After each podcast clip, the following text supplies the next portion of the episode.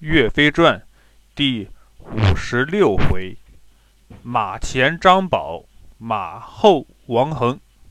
话说岳飞、张宝上岸后，只听身后有人大叫：“你们两个，给我站住！把船钱给我！”两人回头一看，那个船夫光着膀子，手里拿着条铁棍，飞跑了过来。张宝把手里的铁棍一摆，说道：“朋友，你想要害我们，现在还有脸来要船钱？你先问问我手里的铁棍肯不肯吧？”船夫说：“你们两个居然敢在老虎嘴上拔毛！普天之下只有两个人坐我的船不用给钱，其他人，哼哼，就算是皇帝老子来了，我也一样收钱。”张宝说：“朋友，恐怕要连上我，算三个人呢。”船夫大怒：“你算什么东西？吃我一铁棍吧！”说着，两个人打成一团。岳飞在旁边看着，不由得喝彩：“张宝武艺高强，没想到这个船夫也不弱。”打了几十个回合，两人不分上下。可张宝……背上背着个大包裹，行动不便，眼看慢慢的体力不支，就要输了。岳飞拍马上前，举起地拳枪，把两人隔开。船夫大叫：“怎么样？你们两个一起上吧，我也不怕。”岳飞说：“你误会了，我问问你，你说不收两个人的船钱是哪两个人啊？”船夫说：“一个。”是现在的丞相李纲，他是个大忠臣，我不要他的钱。另一个呢？岳飞问。船夫回答：另一个就是汤阴县的岳飞，岳老爷，他是个大英雄，我也不要他的钱。张宝听了，哈哈大笑，可不是连我要算第三个人呢？船夫觉得莫名其妙，这有你什么事儿啊？张宝说：你仔细看。站在你眼前的不就是岳飞吗？船夫说：“你不要骗我呀！”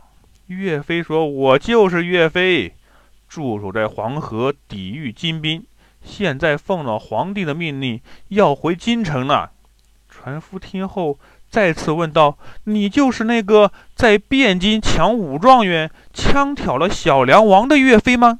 岳飞说：“是我。”船夫听后。倒身就拜，我真是有眼无珠啊！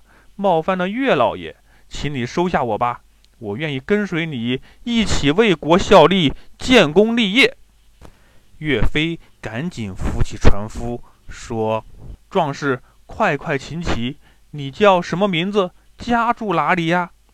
船夫说：“我叫王恒，从小就生活在黄河边。”金兵来了，杀死了我的家人，烧了我的房子，没有办法，我一路漂泊。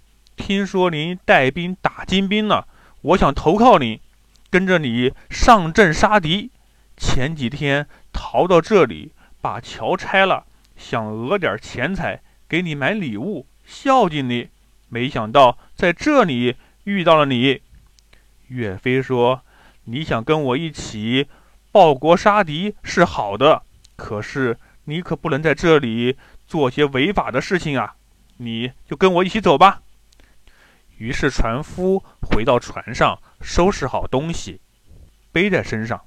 张宝说：“朋友，我走得快，岳老爷骑马，恐怕你赶不上我们。你的包裹我替你背着吧。”王恒说：“你别看不起人。”我挑着三四百斤的担子，一天还能走四五百里路呢，何况这点小包裹？我看你的包裹反而更重一些，不如匀点给我吧。